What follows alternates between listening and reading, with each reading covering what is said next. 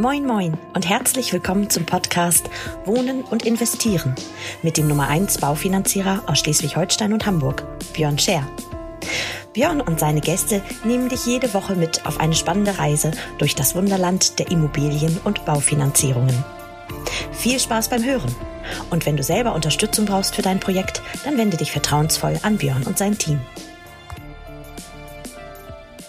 Einen wunderschönen guten Tag, ihr gut gelaunten und hübschen Menschen dort draußen. Ich begrüße euch zu einer weiteren Folge Wohnen und Investieren mit eurem Björn. Heute mit einem individuell zwischengeschobenen Spezialthema. Und zwar habe ich jetzt diese Woche dreimal, ähm, liebe Grüße an die drei, die sich angesprochen fühlen, jetzt dreimal ähm, eine Frage bekommen, beziehungsweise ja eine Frage zur Abwicklung, müsste man eigentlich sagen. Wie ist es, wenn ich bereits Eigentum habe und dieses Eigentum gerne verkaufen möchte, um ein neues Eigentum zu erwerben, was in gewissen Situationen natürlich Sinn macht, gerade mit der Wertsteigerung in der Vergangenheit. Und das möchte ich euch heute erklären, wie das abläuft. Das läuft dann über eine sogenannte Zwischenfinanzierung. Ähm, erkläre ich gleich. Und als zweiten Part, den, wie ich finde, viel spannenderen Part, warum es schwachsinnig ist, da liebe Grüße an Hossein diese Woche, ähm, warum es schwachsinnig ist, eine abbezahlte Immobilie zu haben, weil dieses Vermögen nicht für euch arbeitet. Jetzt rein wirtschaftlich schwachsinnig, emotional natürlich super. Also fangen wir an mit der einen Situation. Stellt euch einfach mal vor, ihr habt eine Immobilie gekauft, wann auch immer, und diese Immobilie hat aktuell einen Marktwert, also mit dem die Bank kalkuliert, nicht den ihr draußen bekommen würdet, ein Marktwert von 400.000 Euro. Und jetzt sagt ihr, naja, die Restschuld bei der Bank sind in dem Fall vielleicht noch 200. Dann würdet ihr rangehen und sagen, hey, wenn der Marktwert 400 ist und draußen bekommen wir vielleicht, ich sag mal 450 oder 500, whatever, ähm, dann haben wir doch was über. Davon könnten wir doch eigentlich unsere neue Immobilie bezahlen beziehungsweise anzahlen. Also wenn die neue Immobilie 700 kostet und ihr kalkuliert für euch 300.000 Gewinn aus dem Verkauf, muss man jetzt ein bisschen gucken mit Vorfälligkeit bei der Bank und sowas, ne? Aber das lassen wir mal außen vor. Das heißt, wie funktioniert das? Relativ simpel. Ähm, es ist nämlich so, dass ihr nicht die erste Immobilie schon verkauft haben müsst, um die neue sozusagen zu kaufen, sondern euer Thema ist ja, ich brauche Geld aus der bestehenden Immobilie, um die neue anzuzahlen, die Erwerbsnebenkosten zu zahlen, sozusagen das Eigenkapital zu haben, weil ihr müsst kein frisches Eigenkapital mitbringen. Das heißt, man geht wie folgt dran und ähm, sagt sozusagen einer Bank, die wir uns raussuchen für ein Objekt, was wir kaufen wollen. Also das brauchen wir schon. Wir brauchen schon ein Objekt, was ihr absehbar kaufen wollt. Und dann sagen wir der Bank, so, liebe Bank, pass mal auf, wir bringen ähm, eine Immobilie mit, die ist noch nicht verkauft. In dem Fall reicht es für die bestehende Immobilie, wenn ihr euch äh, ein Exposé zum Beispiel zieht, also wenn ihr einen Makler beauftragt oder das selber online stellt, reicht es der Bank, dass wir ein Exposé vorweisen als Verkaufsabsicht. So ein Verkauf könnte sich 24 hm, Monate maximal auch ziehen. Das heißt, ihr habt 24 Monate Zeit, die alte Immobilie zu verkaufen. Bedeutet, es gibt gar keinen Druck. Also ihr habt sozusagen dann zwei, die neue und die alte, was natürlich von der Belastung monatlich nicht so schön ist, weil die Zwischenfinanzierung natürlich äh, mit einem nicht so coolen Zins versehen ist, meistens drei oder vier Prozent ähm, für das Geld, was ihr bekommt. Aber jetzt mal back to the topic. Das heißt, wir brauchen eine neue Immobilie. Dann sagt ihr der Bank, guck mal, die wollen wir kaufen, Immobilie B. Und wir haben Immobilie A, die wir verkaufen wollen.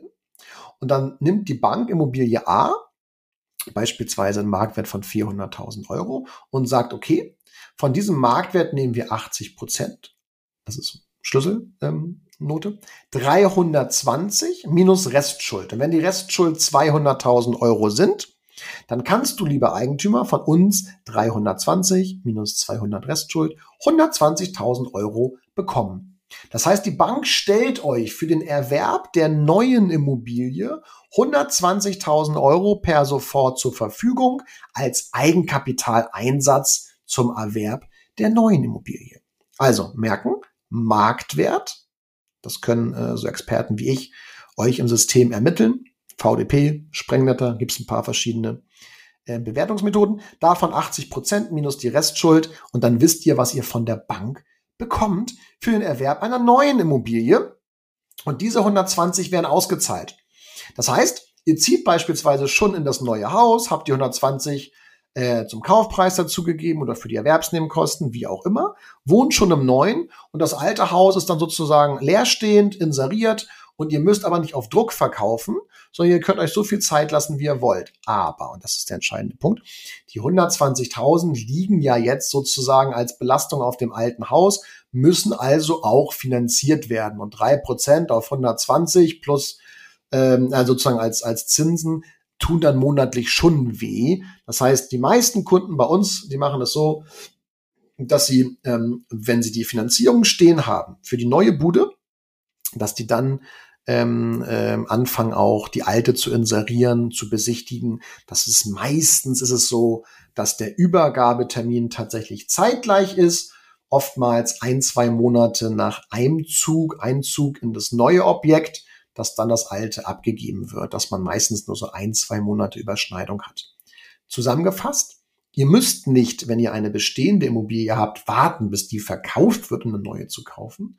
Und ihr müsst auch ähm, sozusagen nicht mit Druck verkaufen oder so. Ihr könnt euch wirklich bis zu zwei Jahren Zeit lassen, die alte zu verkaufen. Das, was wir nur gemeinsam berechnen müssen, ist die Doppelbelastung, nicht wahr? Aus der neuen und aus der Zwischenfinanzierung, die eben vom Zinssatz nicht so sexy ist. An und für sich ein sehr entspannter Weg, den man da gehen kann. Und gang und gäbe, wie gesagt, machen wir jetzt nicht jeden Tag, weil es nicht so oft vorkommt, dass Kunden schon eine Immobilie haben. Ähm, aber ich glaube, jetzt im, im, im August waren auch schon wieder zwei dabei. Also ihr merkt, das passiert schon regelmäßig und ist auch dann ähm, ja ein bisschen, ein bisschen äh, Gehirnschmalz, gerade auf Kundenseite, weil es ja was Neues auch ist, aber für uns ist es eben gang und gäbe. Was müsst ihr wissen? Den Marktwert eurer jetzigen Bude müsst ihr wissen ähm, um die 80 Prozent ausrechnen zu können. Und ihr braucht die Restschuld bei der Bank zu dem Termin, wo ihr ablösen wollt, damit ihr wisst, was ihr ablöst. Natürlich, wenn ihr nachher diese 400.000 Euro, von denen wir gerade gesprochen haben, wenn ihr nachher 500 beim Verkauf bekommt, ja, dann bekommt, habt ihr natürlich viel, viel mehr über, als die Bank hier vorsichtig mit 80 Prozent kalkuliert hat. Aber ist doch super, dann habt ihr Geld äh, zur Verfügung und könnt dann damit ein Darlehen tilgen oder eine andere Immobilie kaufen oder ein Depot eröffnen, bisschen Krypto traden, worauf ihr auch Bock habt. Also Zwischenfinanzierung, ganz normaler Ablauf, wenn ihr eine Immobilie habt und eine neue kaufen wollt. Nächster Punkt, warum ist es aus meiner Sicht wirtschaftlich, nicht emotional, wirtschaftlich nicht schlau, eine abbezahlte oder teilweise abbezahlte Immobilie zu haben und die nicht neu zu beleihen. Warum? Ganz einfach. Gleiches Beispiel wie oben. Stellt euch vor, ähm, ihr habt eine Immobilie, die hat heute einen Marktwert von 400.000 Euro. Ähm, vielleicht Rest 200.000 und stellt euch einfach vor, die Anschlussfinanzierung steht jetzt an. Das betrifft übrigens, wenn ihr ähm, von 2021 jetzt ausgeht, übrigens die Jahre 2012, 2013, 2014. Wer in diesen Jahren gekauft hat, ist prädestiniert, jetzt ein Forward-Darlehen zu ziehen. Also, stellt euch vor, ihr habt 12, 13, 14 gekauft, eine Immobilie mit einem Wert von 300.000 Euro. Nach zehn Jahren jetzt, oder sieben, acht, neun Jahre, wie auch immer, habt ihr einen Wert von 400.000. Einfach mal irgendwas in den Raum gestellt. Ist übrigens bei vielen Objekten tatsächlich auch der Fall, dass der Marktwert so krass nach oben geschossen ist je nach Lage und Nachfrage. Ihr habt heute einen Rest von 200.000 Euro. Das heißt, ihr könntet heute, auch wenn nächstes, übernächstes oder überübernächstes Jahr die Finanzierung erst zehn Jahre alt ist, könnt ihr heute schon ein Forward-Darlehen machen für diesen Zeitpunkt. Übrigens, wenn ihr 15, 20, 25 Jahre Zinsbindung damals gemacht habt, dürft ihr trotzdem nach 10,5 Jahren das Darlehen kündigen. Also ihr müsst nicht abwarten, bis diese Zinsbindung ausläuft, sondern nach zehn Jahren könnt ihr immer so ein Darlehen kündigen mit sechs Monate Kündigungsfrist. Also ganz spannend für viele, die draußen äh, ein Darlehen schon haben, aber mit einem viel zu hohen Zins. Das könnt ihr ablösen, ihr Lieben. Aber weiter im Text. Dann würden wir also den ersten Punkt machen. Wir würden gucken, dass wir eine, ein Forward-Darlehen, eine Anschlussfinanzierung schon mal basteln für in ein, zwei, drei Jahren mit der Restschuld von 200.000. Jetzt habt ihr ja aber einen Marktwert von 400. Das heißt, da gibt es eine Diskrepanz. Da ist etwas frei geworden im Grundbuch. Da ist ein bisschen Beleihung frei. Das erste, was ich machen würde, also Anschlussfinanzierung für das Restdarlehen eures Hauses mit einem schönen Zins. Vielleicht eine 1 oder eine 0 davor, je nachdem. Da würde ich euch raten, einen Volltilger zu machen. Das heißt, ein Darlehen mit einer bestimmten Laufzeit, je nachdem, wann ihr in Rente geht, äh, macht da am meisten Sinn. Damit streckt ihr das Darlehen von der monatlichen Rate und ihr müsst ja auch nicht vor Rentenbeginn mit der Bude fertig sein. Weil es bringt euch per se nichts, wenn ihr vorher fertig seid. Ihr habt zwar Geld über, aber wo leiht ihr euch bitte noch günstiger Geld als heutzutage bei der Bank? Also, erster Tipp, wenn ihr eine Anschlussfinanzierung macht, macht einen Volltilger bis zur Rente. Damit drückt ihr die Rate runter. Okay, warum komme ich jetzt zu? Jetzt haben wir ja ein bisschen Platz im Grundbuch bei eurem Häuschen. Jetzt würde ich raten, auszurechnen, wie viel wir von der Bank bekommen, also euer Haus, beleihen können. Gleiches Thema wie eben, 80 Prozent. Das heißt, bleiben wir bei unserer Berechnung, wenn wir 400.000 Marktwert haben, 80 Prozent davon sind 320. 200.000 Restschuld bei der Bank, die wir jetzt ja prolongieren, Anschluss finanzieren. Das heißt, wir können uns nochmal 120.000 Euro für den gleichen Zins niedrig bei der Bank leihen als Eigenkapital. Jetzt nicht wie im ersten Fall vorhin geschildert Eigenkapital für eine neue eigengenutzte Immobilie, sondern für eine fremdgenutzte.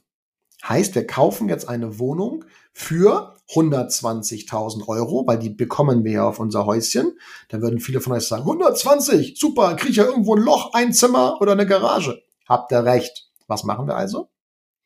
Wir kaufen keine Wohnung für 120.000, sondern für 240, um es mal einfach zu machen. Warum beleihe ich jetzt nicht die neue Wohnung mit 240.000 Euro, sondern nehme mir auf mein Haus 120? Nun ganz einfach. Weil der Zinssatz bei einem Darlehen wo die Bank 80 Prozent eines Objektes nur beleiht, viel besser ist, als bei einem Darlehen, wo die Bank 100 Prozent eines Objektes beleihen muss, nämlich bei der Wohnung. Um es ganz kurz zu, äh, zu, zu cutten, to cut a long story short. Wir beleihen euer Haus, weil wir einen besseren Zins auf dieses Darlehen bekommen, auf dieses Geld, als wenn wir uns das bei der Bank neu draußen leihen würden. Wenn wir jetzt also für 240.000 Euro eine Wohnung kaufen, dann nehmen wir uns 120.000 auf euer Haus, wo wir einen coolen Zins bekommen. Und dann beleihen wir nochmal die neue Wohnung mit 120.000. Das heißt, zur Hälfte des Wertes. Was wiederum dafür sorgt, dass wir einen super Zins bekommen bei der Finanzierung für die Wohnung, bei der neuen Finanzierung. Dann kommt es drauf an, wollt ihr noch mehr Kapitalanlagen bis zur Rente erwerben, dann würde ich eine kurze Laufzeit wählen. Oder sagt ihr, ach Mensch, die abbezahlte Immobilie und eine abbezahlte Wohnung nebenbei reicht mir völlig aus. Dann würde ich euch raten, die monatlich, um die monatliche Rate zu drücken, würde ich bei der Kapitalbeschaffung auf eurem Haus, die 120, und bei der Finanzierung für die Wohnung, die 120, jeweils auch einen Volltilger wählen bis zur Rente. 17, 18, 19, 20, 25 Jahre, whatever ihr noch Zeit habt. Somit drückt ihr die monatliche Rate und ich würde jetzt fast, fast, weil ich habe es bei mir privat genauso, ich würde fast sagen, dass die monatliche Belastung weniger wird, als ihr vorher hattet. Warum?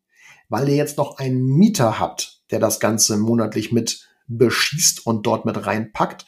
Das heißt, in meiner Erfahrung ist es so, dass die monatliche Belastung sinkt und ihr nachher zur Rente zusätzlich eine abbezahlte Wohnung noch als Rentenmieteinnahmen habt. Das müsst ihr euch mal der Zunge zergehen lassen. Also wirklich eine ganz, ganz tolle Geschichte.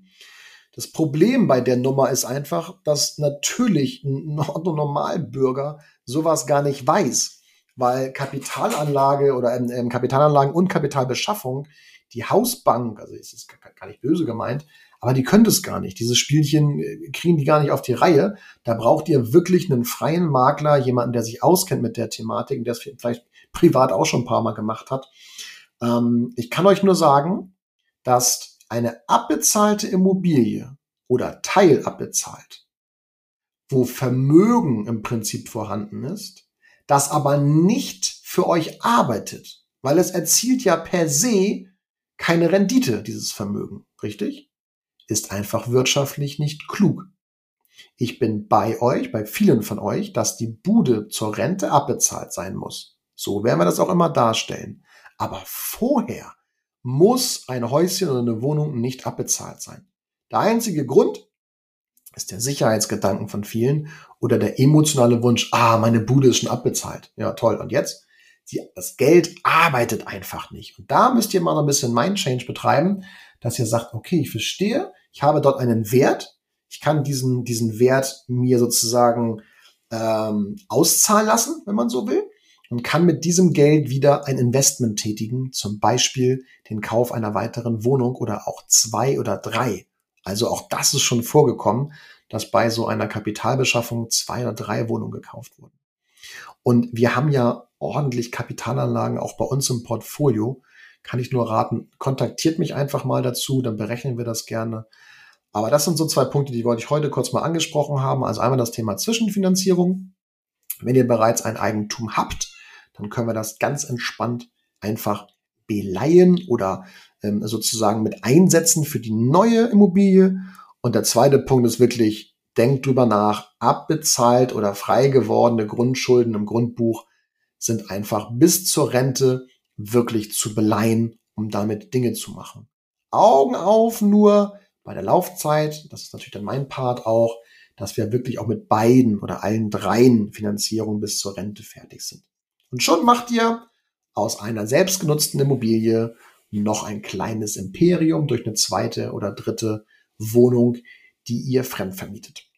So, das war wieder ein bisschen ähm, fachlich. Ja, ich verstehe, euch brummt der Kopf, alles in Ordnung. Macht man ja auch nicht jeden Tag, zumindest ihr nicht. Ähm, aber ich glaube, das Thema ist, oder beide Themen sind super spannend. Das war mal so ein bisschen äh, Real Talk aus der Praxis. Und ähm, ja, macht was damit, Leute. Macht was damit. Immobilien sind äh, brutal wichtig im Portfolio. Packt da was rein. Ja, ich freue mich aktuell auch jeden Tag an meine Kryptos, die da, die da nach oben schießen. Aber ey, Immobilien gehören in jede, in jedes gut äh, diversifizierte Vermögen. Ja, jeder Vermögensaufbau sollte Immobilien enthalten und nicht nur die eingenutzte. Kommt gerne auf uns zu, wir helfen euch dabei. Es ist alles leichter und entspannter, als ihr euch vielleicht jetzt aktuell nach der Folge vorstellt. Ich wünsche euch bis dahin alles Gute, freue mich nächste Woche wieder auf äh, Kundengespräche und wünsche euch maximalen Erfolg mit den Infos, die ich euch gegeben habe und ansonsten natürlich wie immer Gesundheit und privates Glück. Gott, bin ich romantisch. So, gebt euch wieder hin. Schöne Grüße, bis bald, alles Gute auch optisch. Tschüss, euer Björn.